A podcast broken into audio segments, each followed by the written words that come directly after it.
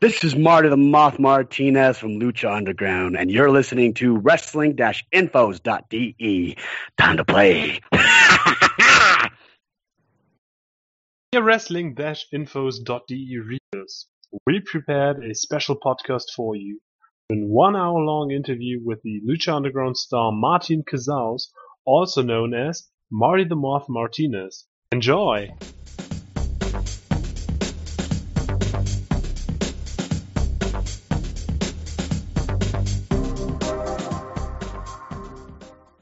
We always start with one uh, typical question like we want to get to know the person behind the gimmick. So i don't know if you wouldn't mind you could tell us what you do in your spare time or what are your hobbies?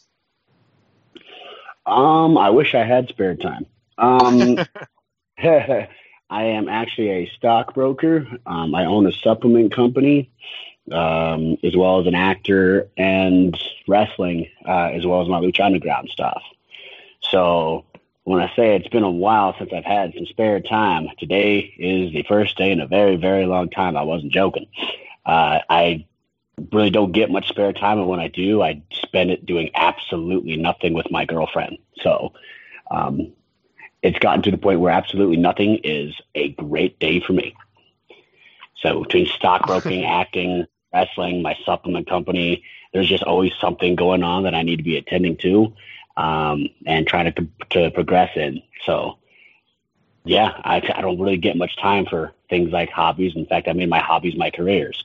So between wrestling, acting, and helping people with uh, finances and feeling better um, with their self physically, and uh, that's kind of been my hobbies, and I turned them into careers. So a lot of careers going on right now. So uh, kind of a good way to go about it, though. Well, that sounds really great. So, um, do you often struggle to uh, to get it all under one? So you can do wrestling and you do um, broken. So is it a problem or does it fit? Um no it, it's definitely a problem at all times. Uh, depending on what show i'm wrestling in that weekend it is going to cut into my uh, schedule at the brokerage firm. Um, and depending on when they want me to go do auditions or shoot movies that cuts into that time too. So um, it's definitely a struggle, but it's something I've been able to maintain, and uh, I've been very lucky to do so. Um, but it's something I thoroughly enjoy. My life is crazy, it's hazardous, um, and it's something I thoroughly enjoy every second of. That's great. Um, what would you say is your priority? Do you do you say wrestling or would you say brokerage?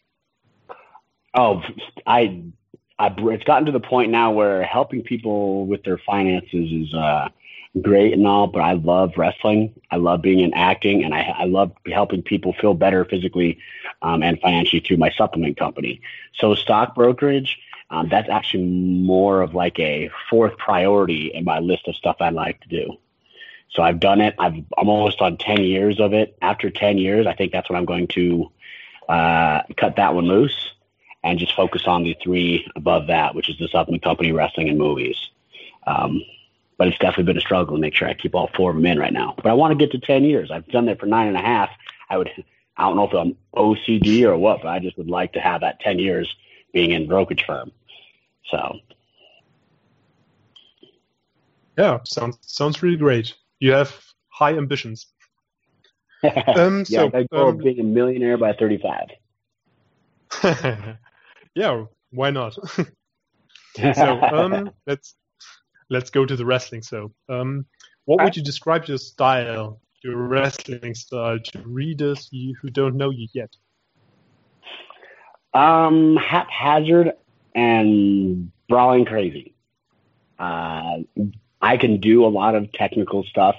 Um, I can do some flying stuff, but it's that stuff is so in Lucha Underground. Everything's so pretty there that being a little bit more natural and haphazard and brawling, it actually makes it different than the other stuff you see at Lucha Underground. Everything you see at Lucha Underground is so pretty. So I try and ugly my stuff up a little bit uh, to just kind of make it different from what you see on Lucha Underground. So I'm more of that brawler. In fact, uh, after WWE Tough Enough, Stone Cold Steve Austin says, You didn't see me for any cool moves. I was just a brawler and people connected with my character. So I've kind of just mimicked Stone Cold Steve Austin, did some brawling, got a character that people are connecting with one way or the other, whether they love me or hate me. It's something that they get a reaction out of. So uh, that's kind of been my style, just brawling and making it a little bit more ugly than all the rest of, it, of everybody else's prettiness in lucha. yeah, that was also already a great transition to my next question, which is, um, what are your wrestling role models? Mm. Wrestling role models, I think my biggest one's going to be Shawn Michaels. Uh, it used to be Goldberg when I first started, but that was literally only because he did the spear and I was a football player at that time. But once I figured out what wrestling was all about, it was all about Shawn Michaels. He just he was having so much fun while he was in there. That is what I wanted to mimic more than anything is just being the being able to do everything because I know he was capable of so much more. Um, but he was able to tell a story so much with what he needed to do um, that it captured people's attention anyway. He didn't have to try and do all these other crazy flips like everybody does now. Um, so really, Shawn Michaels and uh, Stone Cold Steve Austin really are kind of what stuck out to me as, hey, this is what guys I need to emulate. Shawn Michaels for the fun and uh, Stone Cold for the character. Just something to connect with. And heck, Shawn Michaels looks like he had fun every single time out there, whether he was getting butt, his ass whooped or what. But uh, it was very, always fun to watch Shawn Michaels pretty much do anything. And if we would talk about wrestlers who are still active, is there one who inspires you very much, or? Um, one inspires me very much on the active roster. Hmm. Um. Normally, see, I, I haven't seen something that's caught me. I love what Finn Balor's doing. I wouldn't say I aspire to be like Finn Balor, but I love what he's doing, making a character that people are connecting to. Even on the entrance, you see people doing it with. Um, I just love that character. That that kind of. it's an interesting way that what Finn Balor's doing. I wouldn't say I'm aspiring to be him. I just definitely respect what he's got going on. Um, and I just know that guy could work. So I Finn Balor is someone that definitely sticks out to me as something different. But as far as aspiring to, that has always been Shawn and and Steve Austin. I haven't really found someone on the main roster that's like, hey, I'd like to aspire to be something like that, except for John Cena. John Cena is actually one of the hardest workers in the in the industry, um, and actually, whether you, love or hate his character or what, his work work ethic is actually what sticks out to me. So John Cena would be something I would aspire to be, just because his work ethic is off the charts, crazy. I've seen it firsthand. Uh, of course, you see it in the vignettes that they do, but John Cena is probably somebody just work ethic wise that that could be something I could aspire to. Right, fair enough.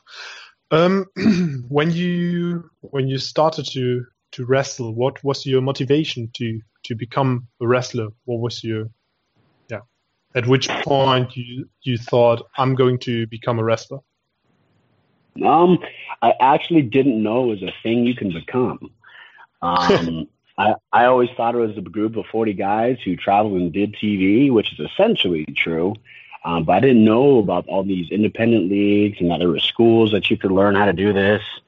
Um, so when I found out that there was a school you could learn how to wrestle, I was a guy who played four sports in high school. Uh, being physical has just kind of been my life. And then after once college started, I created some lacrosse teams just to do something physical, but there was really nothing physical there for me to do like there was in high school. I uh, I turned down some scholarships for football and turned down some scholarships for lacrosse and wrestling. Um, just I just didn't have a passion in those, and uh, wrestling just stuck out to me as man that'd be super cool. And then I found out that I could do it. So I once I found out I could do it, I got in the ring and was hooked the very first second I stepped in the ring, I was that this is what I want to do, and that was day one, and I was actually in a show three weeks later. So whether that be a good thing or bad thing, I was in a show three weeks later. I had no idea what the heck I was doing, but so, um, nothing really. But no, I just wanted to ask if it because many people always tell a story where they uh, watched television and saw one specific wrestler and they decided, so I'm going to become a wrestler too. So your path was a bit different, right?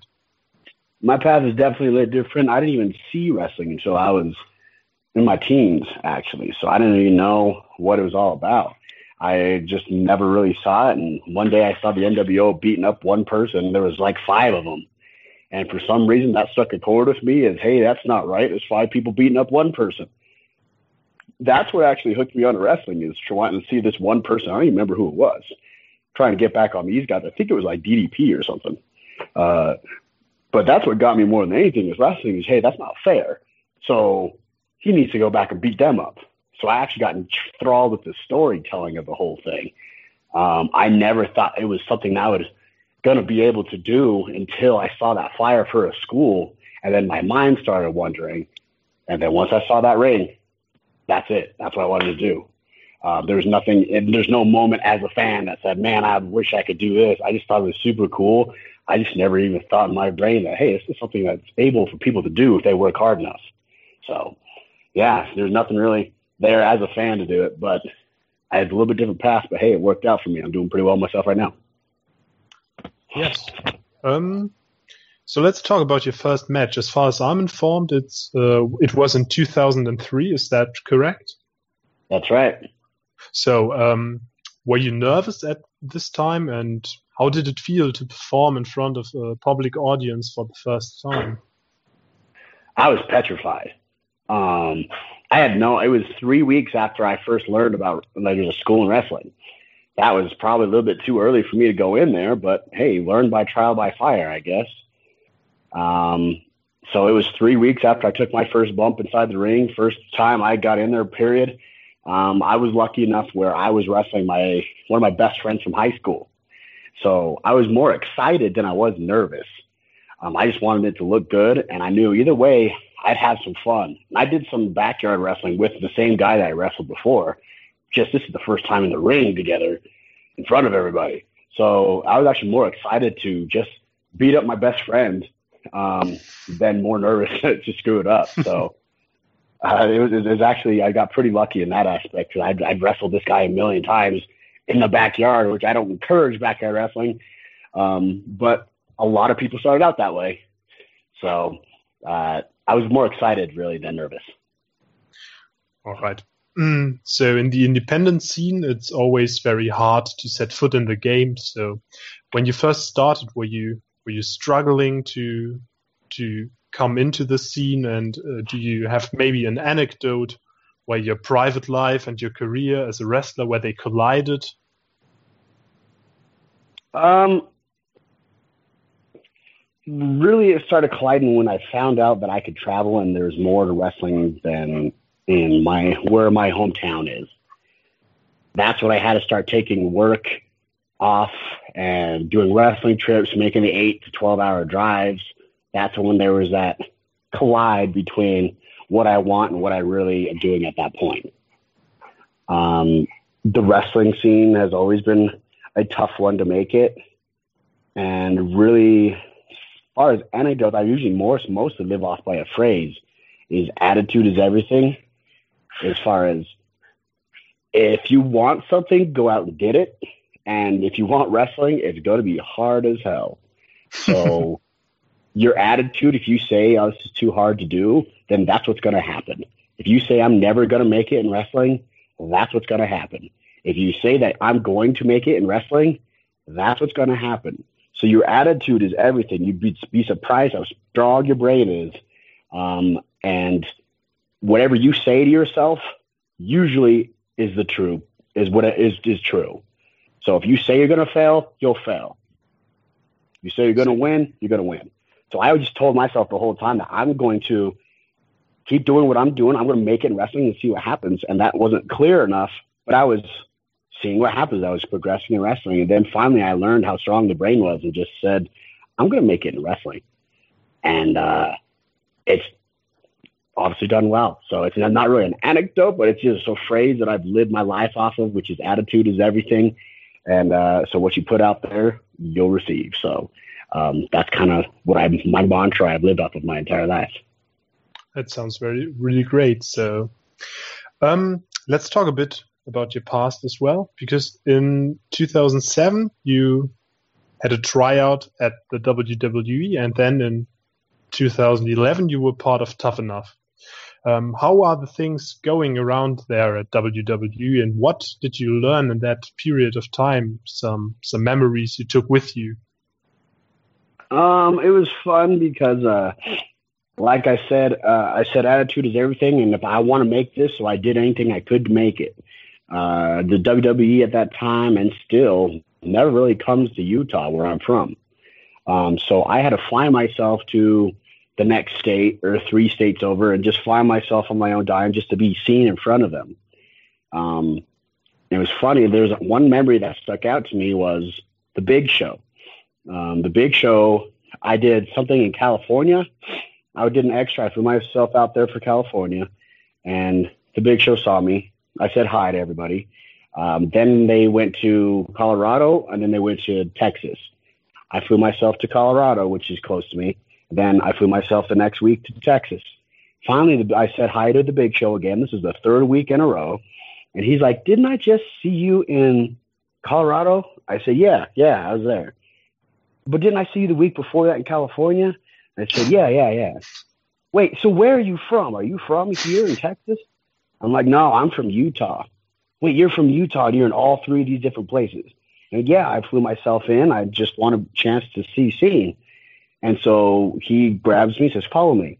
He takes me into the office, and this is the big show. I haven't had any reaction interactions with him at all, except for hi and bye.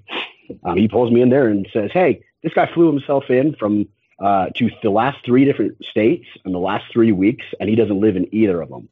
Give this guy a tryout right now. And like, oh, okay. And then he took me into John Laurinaitis. Everybody knows Laurinaitis because while well, his time on TV there. He said, okay, yep, come here, kid. Let's get you in a tryout. I said, cool. And so that I thought was very nice of the big show um, to just take a guy he saw working hard to be there and give him a shot. So I went down there to Florida. Um, my, one of my first memories of going down to Florida, it was like really my first time flying by myself that there wasn't, it was all on me. Um, my first memory was I got to the hotel. I was nervous, like, okay, I just got to get to the hotel and relax. And then I open the elevator door and there's Dusty Rhodes. Um, walking out with that big Dusty Rhodes smile you see on TV, and he has a beautiful girl on each arm. so I'm like, okay, we're, here at the WWE. Okay, love it. So I went up there, and that completely took away the nervousness. Um, that just, just him being Dusty, just took away everything, and I was super stoked. It was a fun time. It was actually the first time David Otunga, that was his tryout as well. So while they were having me do matches, uh, they were having showing David Otunga how to run the ropes and how to do things. It was his first day in the ring it was fun. It was definitely a lot less structured than it is now at the WWE Performance Center.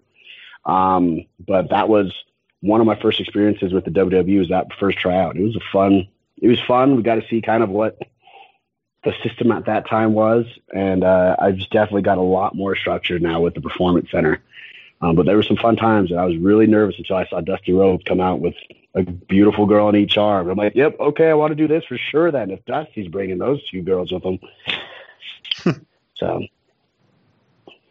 Dusty Rhodes, baby. yeah, and um, I really appreciated the John Laurinaitis uh, impression you did. that was horrible.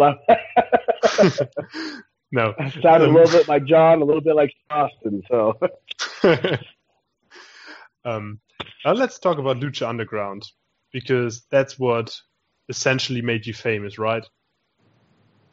Uh, so, yeah, I say WWE, uh, Tough Enough or Lucha Underground, but Lucha Underground I think is what's securing it. Yeah.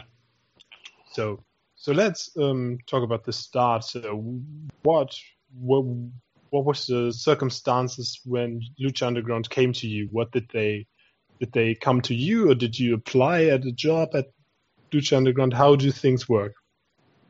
Actually, it was about a year before Lucha Underground even had a name. Um, the executive producer, Eric Van Wagenen, came up to me and said, Hey, um, I know I worked with you in your time at WWE Tough Enough. How you been? Blah, blah, blah. um, we're working on a show here. We're going to bring Lucha Libre to America. I was wondering if you're interested. I said, I have no idea what, uh, what it's going to be. And he says, neither do I. I said, sure, I'm interested.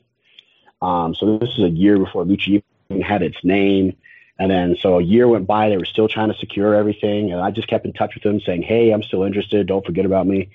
Um, and then finally I got the call. Someone called me and said, hey, this is, we're going to have to start our day. We're going to call ourselves Lucha Underground. We're going to shoot this on our first day.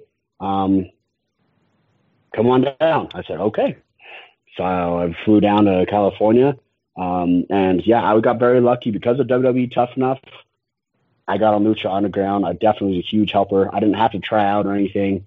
Um, it was just all they knew is that they wanted me on their show. They had no idea what the heck to do with me. They just know I'd be entertaining in some fashion. And uh, they brought me in originally as comedic relief to make people laugh. And that's where you hear rumors where, hey, maybe this guy could be Mil Muertes. Hey, maybe this guy could be a magician. Hey, maybe this guy can whatever. They just wanted me on there and they had no idea what to do with me. So it was quite interesting at the very beginning. And now you talked about um, the magician gimmick. That's what I wanted to ask you anyway, because um, of course in the internet you find those rumors were um, that you were supposed to be under the mask of Mil Muertes or to have this magician gimmick. So what can you tell about this? And why did you end up playing Marty the Moth Martinez in the end? Um, it. I was originally going to be Mil Muertes, and I didn't find that out until partway through season two. They never told me. Um, but when Ricardo Banderas came in from AAA, they gave him the idea, and I actually wrestled him as the Magnificent Marty magician gimmick in his very first match being Mil Muertes. I don't know if they just saw us stand next to each other and said, okay, that guy looks like a better bad A. I don't know if I can swear or not. Um, a more bad A than that guy or what. But uh, they actually didn't even tell me that I was supposed to be Mil Muertes until season two. Um, as far as Marty, uh, the, the, Magnificent Martin, um, they had no idea what to do with me. They just wanted me to make people laugh. I was actually walked out by the beautiful Brenda, which is now the girl who's walking out famous B all the time. Um, and we did one match with it. The only direction they gave me was, hey, just go out there and make us laugh. I don't care what you do, just make us laugh and entertain us. I said, okay. So I actually was wearing a shower curtain.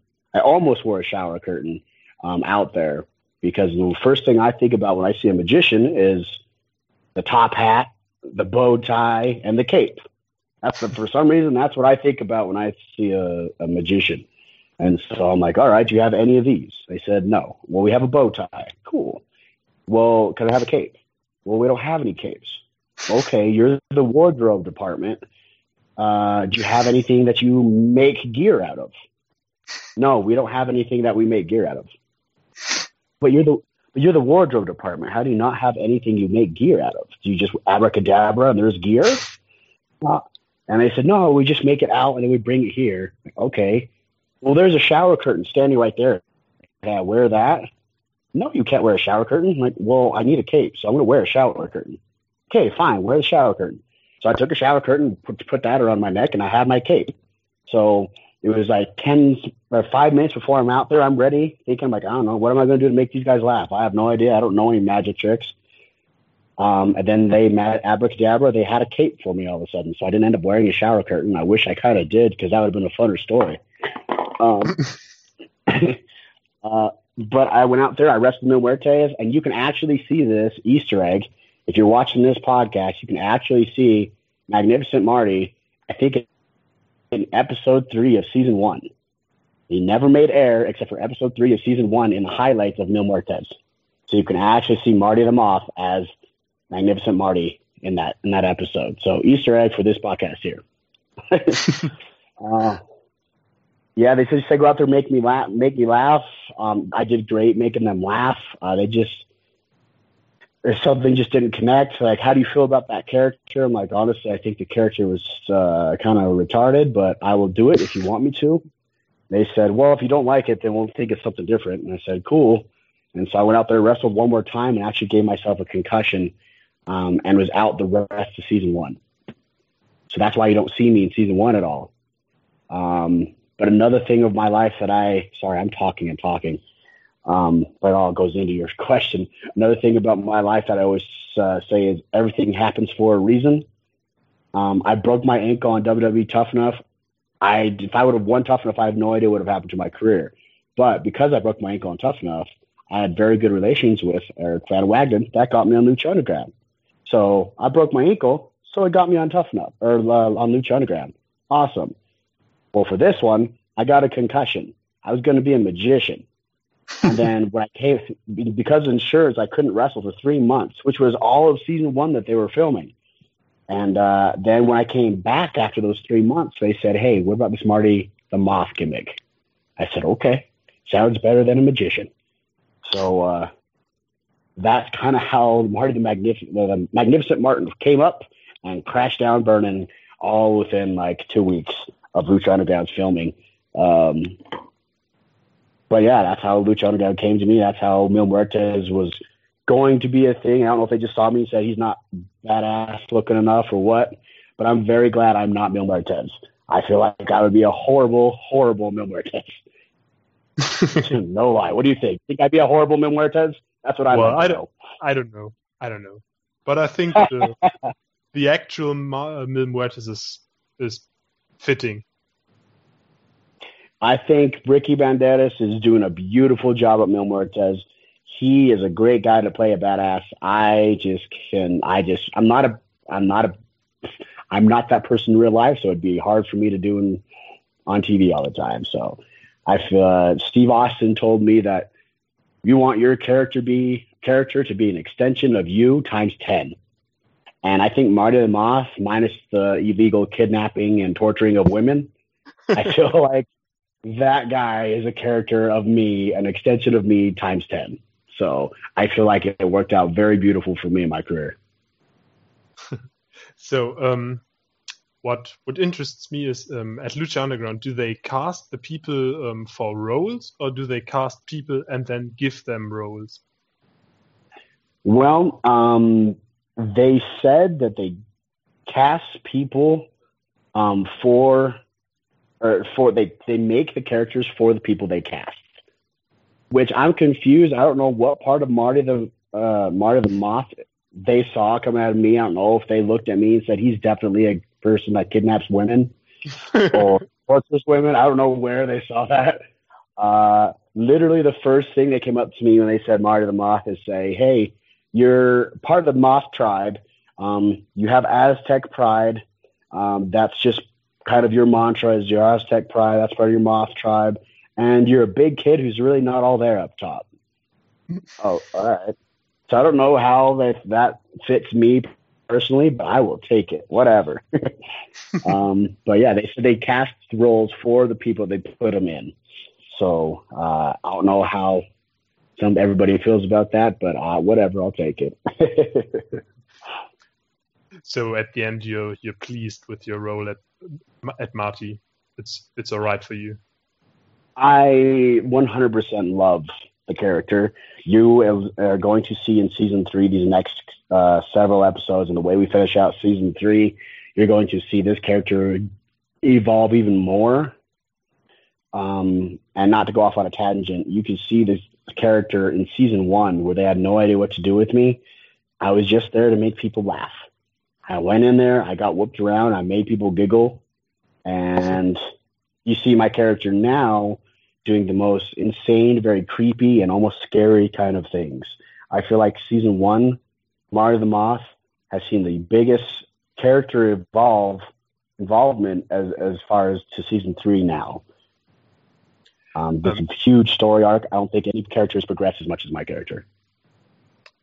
Possibly. Go ahead. Um, would you say that Lucha Underground is, is going to develop in a more aggressive, um, aggressive and brutal show through the seasons? Because I think that's the that's the direction they're taking. Because when I watched the recent episodes, I think it's getting a lot more heavy.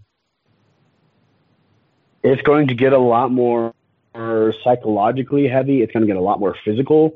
Um, Ultima Lucha 3 is going to be crazy.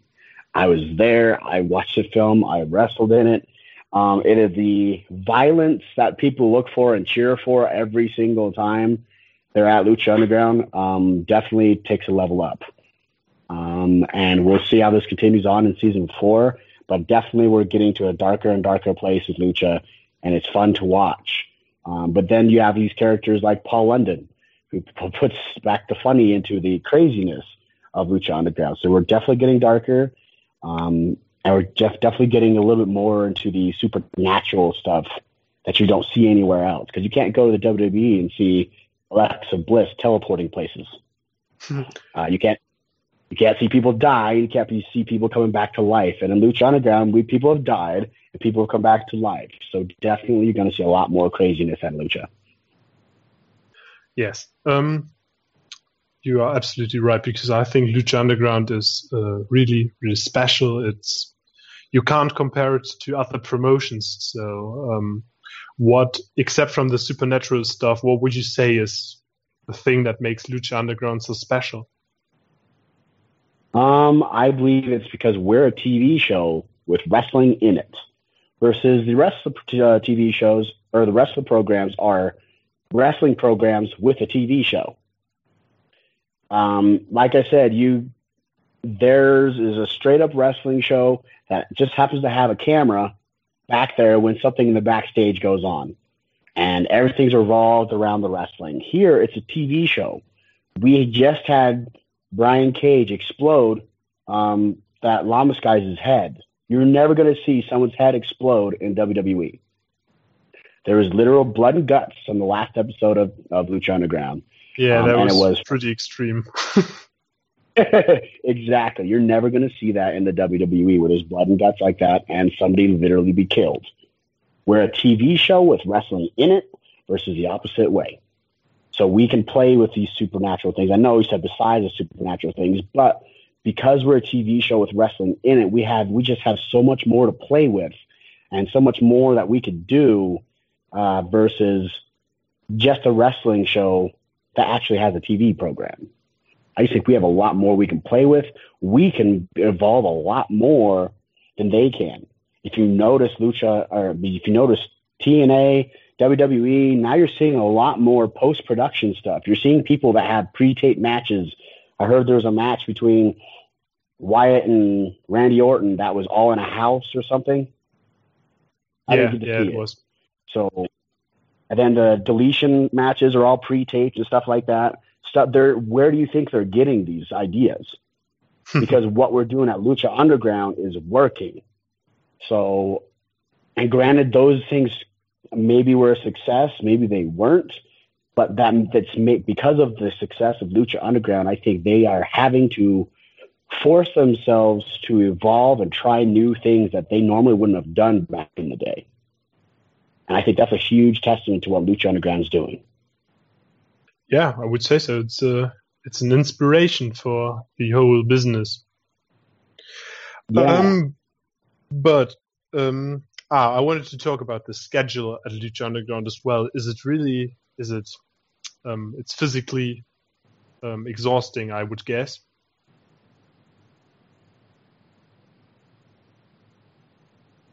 There, so. Sorry. There? Yeah, just um, I was I was asking about the schedule. Oh, there you are. Uh, you go. Hold on a second here.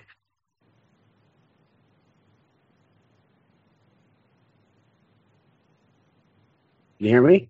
Yeah, perfectly. I got a phone call and it screwed everything up, I guess. No, no, it's all right. I think you, I can hear you. All right. Well, you were on my headphones, so now I get to talk to you just putting the phone in my ear. I'm sorry. So I got a phone call, so it, it threw everything off. So you were asking about the schedule of Lucha Underground. Yeah, and if it's exhausting for your body. Not in the slightest. no, because it's it's this um, many shows in a short period of time. Exactly. So we we shot last season in a series of three months. Every other weekend we were wrestling, um, and we would do probably two to three matches a weekend, um, or like two matches and like an appearance where I come out and scare somebody. So that is nothing compared to 300 plus days on the road. Um, I have mad respect for those guys, but again, they're a wrestling product.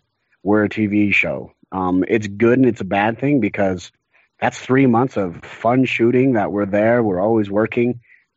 But currently, until we start touring, which is rumored that this summer, um, that means we are off not working for eight months unless we're finding our own bookings. Um, so it's a very lackadaisical schedule. It's a fun payoff when it shows up on air. Um, but the schedule is definitely not taxing when it's in the slightest at all. All right. Um, ah, I wanted to ask you about um, Sexy Star because um, we recently had an interview with her as well, and um, on screen there obviously is this animosity between you guys, and I I don't know. I wanted to know if um, how the things are off screen. How's your relationship to her? Um, I think she's a sweetheart. Um, I think she's definitely a sweetheart. She, what we've got going on in the ring has no effect really on what's going on in the backstage. Uh, but we're we're having a blast. She's very friendly with me, uh, and she's friendly with us as well. So uh, very friends, um, very good friends, and that's it. We're just we just had fun while we were on screen together. And that pretty much sums up kind of our relationship there. Um, and and how does the communication work at Lucha Underground? Because you have all those Spanish speaking guys. Uh, a lot you can kind of go through. Interpreters help. They don't hire any interpreters, but guys like Angelico are very fluent in both. Jack Evans are fluent in both. Um, but a lot you can kind of say um, through body motions um, and through interpreters. It's it definitely puts an element that makes it a little bit more difficult. I've been doing some AAA stuff over in Mexico as well uh, those guys don't care to learn English. Um, they're in, I'm in Mexico, so I don't care to learn English. But it's kind of the same thing. Is we kind of use interpreters, kind of use someone who can speak both, um, and we're just kind of using body language. Well, what do you think about this? And then we kind of mimic it out. And how do you feel about that? Um, it's definitely an extra layer of difficulty that comes about, and I think it's kind of fun. Um, and it's also very fun because they've also experienced a lot different of a style than what I've seen in America or what I've seen in Germany um, or what I've seen in my travels. Mexico is a completely different style than anywhere else. Mexico's different, Japan, Japan's different, America, UK, they all have these different styles, and so it's very fun. The language barrier is definitely an issue, but if you work hard enough at it, and I believe when you're at this level, everyone wants to have the best match that they can uh, it makes it pretty easy. They both two people that definitely want to make it happen for each other. And what about you? Do you speak Spanish? Because I think your Wikipedia article says that you are of Mexican descent. I am. I am actually half Spanish, and I have my parents never taught me it when I was younger, and it makes me very mad at them. Um, so I actually have hired a tutor. I've taken multiple classes. I can speak okay Spanish, if they slow down on their speech, then I can understand. um, but I'm getting there. So hopefully by the time season four is over, I'll be able to have fluent conversations in Spanish. Right now, I'm still having some conversations in Spanish, but it's very basic. So I'm learning, and I'll get there. Tell me something in Spanish because I learned it as well. So. Oh, really? Sí, sí. Uh, estoy tratando de aprender español, pero no personas de practicar con. Ah, so, bueno. Bueno. bueno, español no es, eh, no es una lengua tan fácil, pero si se practica suficiente, puede hablarlo. Oh, sí, ¿cuántos idiomas uh, tú sabes? Ah, bueno, um, estoy aprendiendo español en la universidad y también portugués. Very nice. Are they very similar together, Portuguese and Spanish? Kind of like Yeah. how, yeah. Yeah, sure. It's like I'm have- very it's really close because I think they have 75% of the same vocabulary. And Very just, nice. I definitely respect going. I was in Europe just a little bit ago, and I am almost jealous. I feel like Americans. I love America, but I feel like we're stubborn and we're stupid. When I go to Europe, they're speaking German, then they're speaking in English. I'm over here speaking. You're speaking here. You have multiple languages, and America just. They they just don't teach that, or they don't care, and I just am I'm, I'm sad for America and Europeans are definitely smarter than Americans, and I'll say that straight up. Well, I think, I think the problem is that English is the most important language and you learn that as your mother tongue. So there is no need to learn another language because when we speak German, we have, we do have to learn English because otherwise we couldn't. Well, it's essential for the jobs. And then in school, you always learn a third language. Uh, so that's, that's what's about in Europe. But I think when you're in America, you you just you just know English, and why would you why would you learn another language? seeing that's sad. I think I feel like everyone should try to learn as much stuff as they possibly can. I want to learn Spanish so that I can speak fluently. Like we just had a little conversation there, um, but I want to be able to learn that. Speak to you in Spanish. I would love to learn German. I went to Germany and I had no idea what they talked about. Um, I would love to know a little bit. I'd love to learn German, Spanish, um, uh, right now for those two, and Italian. Um, I'd love to learn those three languages. Um, I just feel like it's sad in America. Everyone should want to learn more languages. Um, and every time I go to Europe, I'm so impressed when people have multiple languages and just bounce back and forth. It's super impressive to me. So well done, Europe. All right, um, let's go back to the wrestling. So um, let's talk a bit uh, about the WWE, maybe because um, Okay. We have NXT, which became really big because of the the search for talents that WWE practices, and um, they also work with the WWN network. And um, so, what do you think of this development, like NXT, and um, that that you have wrestlers from the independents on there, and how it how it developed over the last years?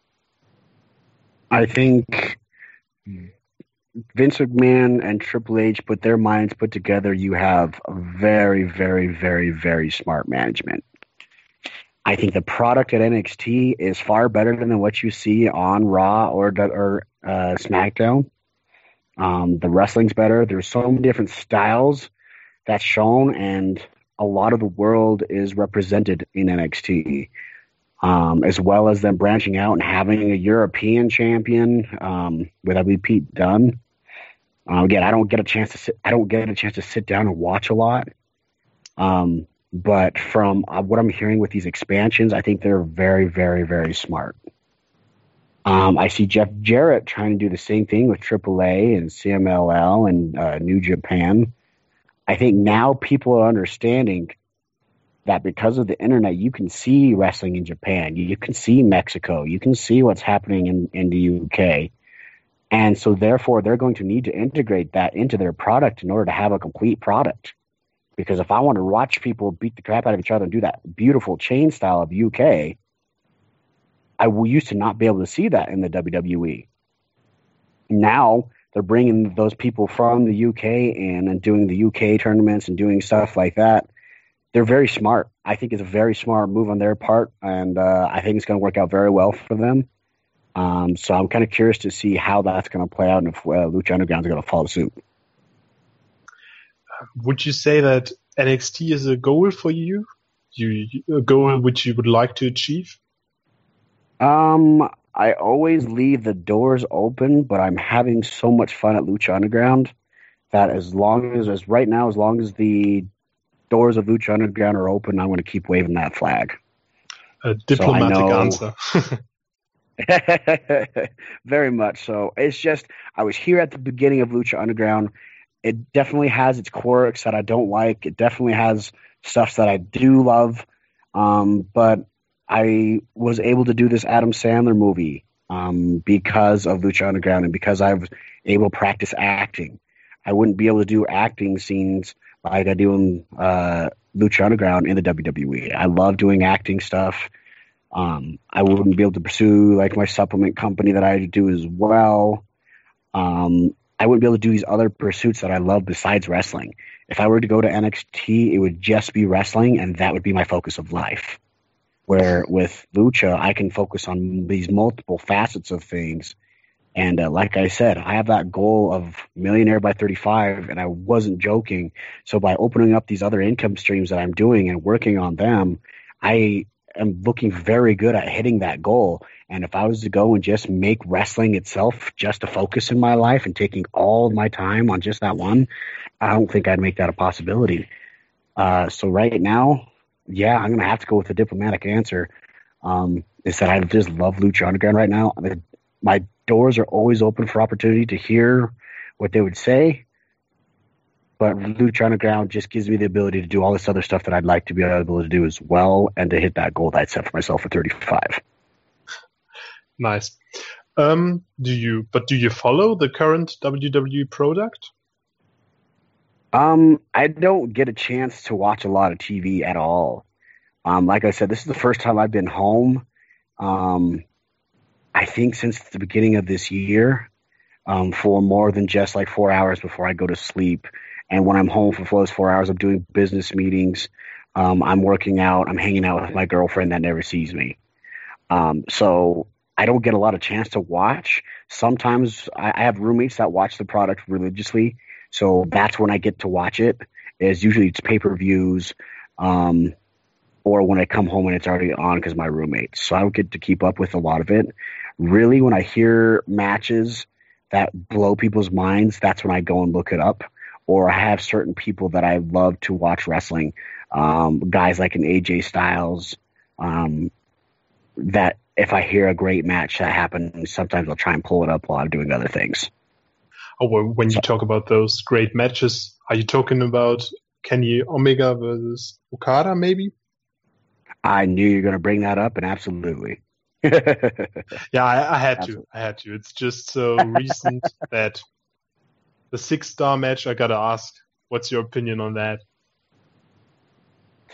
Um, I think that's fantastic. I think that they they both deserve it. I'm surprised, and I love the fact he's made a, a six star match and made such a huge impact on wrestling without having the powerhouse of the WWE behind him. So I think that even more proves the the value of the internet and what the value the, the internet's doing to wrestlers' ability that they don't have to be at the WWE to make a huge statement for themselves. You have guys like Prince Puma and Ricochet; they're making huge waves everywhere. Um, I mean, it's really because of the internet and people being able to see them. So I love the fact that Okada and uh, I really want to get Omega in a ring one day. I would. That's one thing. I, I you just made that put that on my bucket list. I didn't even think about that till now. Yeah, you just put Omega on my list right now. So that's your fault. I think it's great. Um, and I think it's great. Like I said, when you said about the WWE, is that a goal? That's usually when people start wrestling. That's usually people's goals to get there. And it was for me for the longest time. But with the internet now and the way, look at all these people making waves, just crazy amount of waves without the powerhouse of the WWE. So it's possible and it's great. And Kenny Omega has done it and he's done it in a fantastic style. style. So props to them. Good for them. um, when we talk about um, WWE or maybe New Japan, one thing they don't have are those intergender matches you have at Lucha Underground, where a man and a woman step foot in the same ring. And you did this uh, as well. You faced Sexy Star and I think Ivelisse as well. So, what you what's your opinion on those matches? Because because they get a lot of criticism, I think. They do. Um, but I think that goes back to we're trying to do a TV show that has wrestling in it because you don't see a whole lot of controversy when the Avengers comes out and when the Black Widow punches somebody in the face and she gets punched back. There was there was some criticism, but it wasn't like it is now where people are like, "Ooh, you shouldn't do that." We're trying to portray characters on Lucha Underground as superheroes. Um, so and it also stands up a lot for women equality because really we're trying to do it smart. If I was to punch a girl up in the face, that's going to make a complete different reaction than I was going to go punch Mil Muertes in the face. So it has a lot to do with psychology and uh, just kind of knowing what you're working with to tell a great story. Um, people are controversial, yes, but then also there's some women out there saying, "Hey, I can actually do anything I want because Ivelisse went out there and did this." or Sexy Star went out and won the Lucha Underground title. Why can't I do that? So it says a lot to women as well as, hey, if you're a woman, you and you wanted to be a superhero like on TV, then go try it. Do it. Just because you're a girl doesn't mean you can't make it in wrestling. Um, I love that the girls are being more featured in the WWE. Um, I don't think they're. I think eventually maybe they're going to have intergender matches, um, but I think that'll be a lot of controversy. Um, maybe they won't. I kind of hope they do. Um, but again, that's something they have to play very smart with um, to make it look good. Because I'm not going to let a, a girl pick me up over their head and slam me. Um, they have they're going to have to use their weight versus my weight and their speed versus my speed. You have to play into these other factors um, that are there in other wrestling matches, but very, very, very more apparent when it's a girl versus a guy You just have to be smarter the way you do it. I think it's fun that it makes enough controversy, and I think that Lucha Underground is doing it the right way. so I'm pretty excited about it. Yeah, yeah, sure. So I think, um, ah, yes, um, you had um, a match in Germany as well. So of course we are from Germany. So um, want to ask you some things about the German fans. How are they? Are they different from the Americans, or do you have any plans on coming back to Germany? What were your impressions with Germany as a country? Um, I love Germany. Um, I'm 100% fascinated with just the. I love history, so I just love going to Germany, just seeing the way the people live. I loved it there, and I really want to go back. Um, I'd love to go back sooner than later. Um, I know there's multiple places there um, that uh, have some great wrestling. I went to Alex Wright's promotion, um, NEW, um, and uh, I had a blast there. And I would love to go back there um, as soon as they'll have me. So uh, I would love to go back. The German fans were great. I was there for the one show, so I didn't get a whole lot of experience to see different ones, just the people in that show. Um, but I, from what I'm hearing, is the UK, Germany. From um, what I'm hearing from Shane Strickland, who's Killshot, um, and from Sam Callihan, is they love European fans. Um, and so uh, I had the same experience when I was there. I think the fans were crazy, and that's the fans that I love. so hopefully, I'll be back very, very soon. Yeah, we hope so as well. Um, maybe at at the end we could um, make those those trivia questions where you just say some random things like, I don't know, um, is there is there any promotion whose booking request you would decline, for example? Mm, I've seen these places. There's not a wrestling promotion I would decline. Obviously, if the I would check it out first, but uh, I, have been hit up by a lot to do these kind of custom things that really aren't wrestling. It's more geared towards sexual things. I'm getting a lot of offers on that, and I've declined all of those. So, not really a wrestling promotion, but there's wrestling in it, and it's geared towards a different audience that I don't need to tap into right now. um, so just those ones, yeah. So I'm gonna hit up a lot of those, and then they're very persistent. Some of them are saying that they could put a mask on me, and I could do this this sex act and this sex act, and no one will know. I'm like, no, I'm good. I'm doing just fine. But thank you. So the weirdest request you get, and then when you get into, into the kind of this a little bit of exposure. So I'm I'm shocked. So, uh, or maybe uh, is there any wrestler who did who you did whom you did dislike at the start, but now are very good friends with? Um, I usually pretty much like everybody. I I'm so busy and I just I don't have time to not like somebody. I'd rather than trying to avoid somebody because I don't like them or this guy's a jerk or whatever. I just if they're a jerk, I stay away from them. So I don't have time for that negative stuff in my life. I, so I just hang out with those I want to hang out with, and they don't want to hang out with me, and they want to hate on me. Cool, go hate on me over there. I don't have time for your sh- crap. So uh, really, though, I've actually become good friends with most of the people that I wrestle with. Sami Callihan, I love Sami Callihan. Paul London, I love Paul London so much. um, Strickland has become a great friend. Um, I, have just become good, great friends with a lot of people. John Morrison, uh, he just got recently engaged to Taya from Lucha Underground, so congratulations to him. I've just made some great connections through wrestling um, that as I was growing up or when I first started, I would have never dreamed of. Um, and it's been a blast. I don't have time for the negative people and people who hate on me. I tell people to write me on social media, and when it's someone like, "Hey, you suck," da da da da, I just have, I just skip by it. I don't have time to deal with crap. Um, I just don't have time for negative people, so I just don't hang out with them. But I've had some great experiences and some great friends out of this whole wrestling uh, life that I've had that I'm very happy and proud of. Well, that sounds nice. Again, very diplomatic, but I think that's the right right attitude.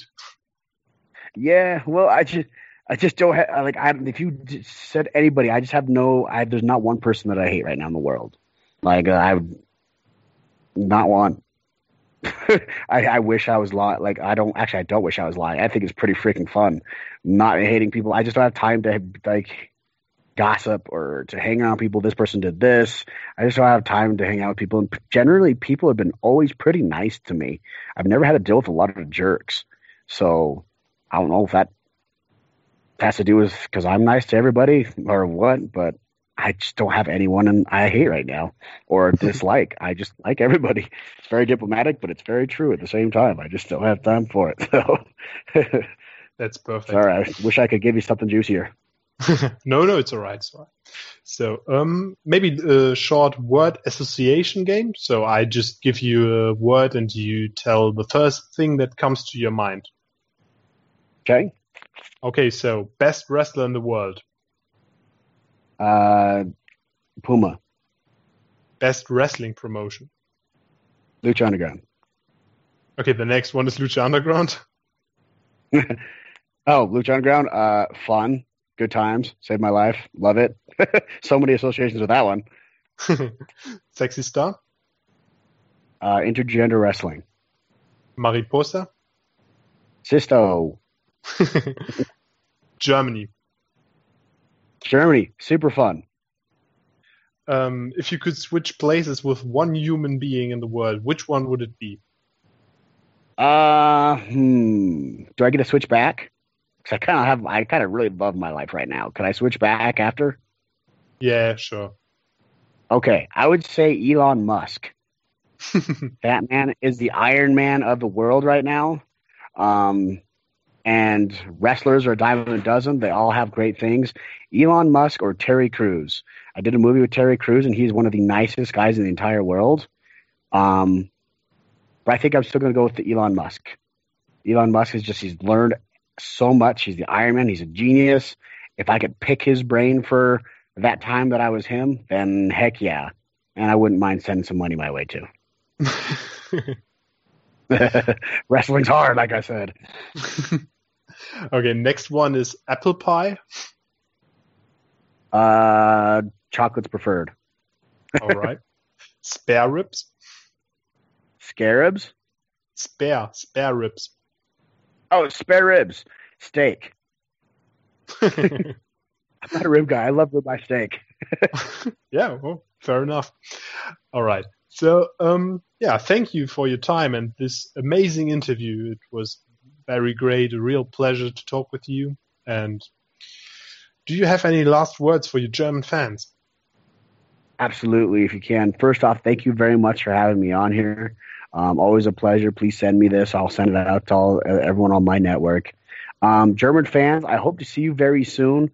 Follow me on Facebook, Instagram, and Twitter at Martin Casaus. If you can't spell it, it's C A S A U S, or look up Marty the Moth on the internet. You'll find me.